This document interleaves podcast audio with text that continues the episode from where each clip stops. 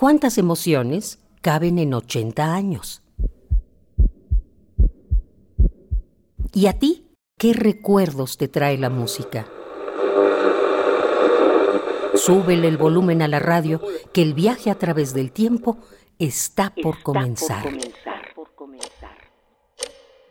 Radio UNAM, ocho décadas de música y remembranza. La radio, dicen, es un medio masivamente individual. Estamos todos, por supuesto, todos, a gran escala y en potencia pero está también cada uno de nosotros en su individualidad, sus ideas, su imaginación. Es quizá esta inusitada ambivalencia la que enriquece tanto las posibilidades de este medio de comunicación. 1966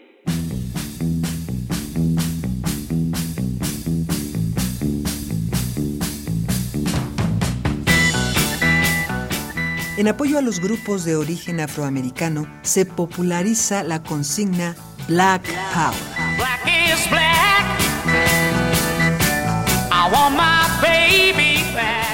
En este año se intensifica también el conflicto en Vietnam y Estados Unidos lanza su mayor ofensiva, la Operación Crimp.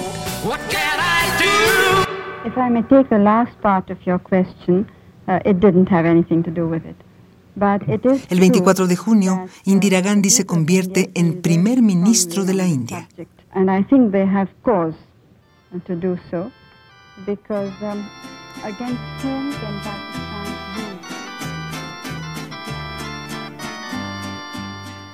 El 66 es también el año en que se inaugura en México el Estadio Azteca. Al mismo tiempo, Javier Solís inicia su proyecto discográfico con Rafael Hernández y Pedro Flores. Lamentablemente la enfermedad de Solís solo le permite darles voz a seis de las ocho piezas preparadas para el nuevo álbum.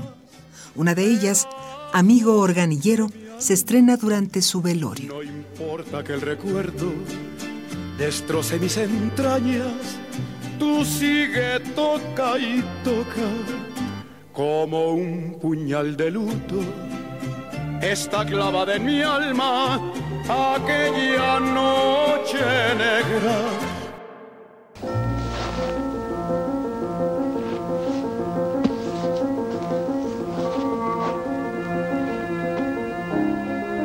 The Good, The Bad and The Ugly. El bueno, el malo y el feo llega por primera vez a las carteleras.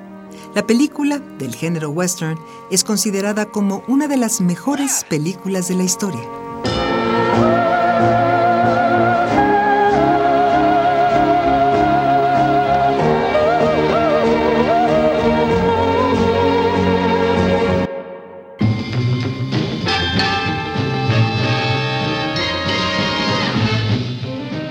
A mediados de 1966 aparece por primera vez en la pantalla grande el personaje de DC Comics, Batman. El largometraje está basado en la serie de televisión de los años 60. Actúan en él Adam West como Batman, Burt Ward como Robin, Lee Merriweather como Gatúbela y César Romero como El Guasón.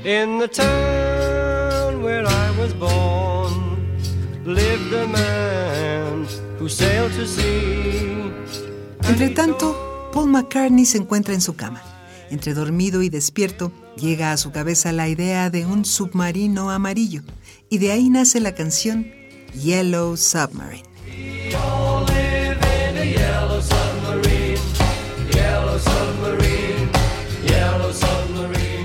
Quienes la escuchan asumen de inmediato que se trata de una alusión velada al uso de las drogas, pero Paul responde que para él el submarino amarillo está relacionado con unos dulces azucarados que probó en Grecia. El 26 de abril de 1966 renuncia el rector de la Universidad Nacional Autónoma de México, Ignacio Chávez. Javier Barros Sierra asume el puesto.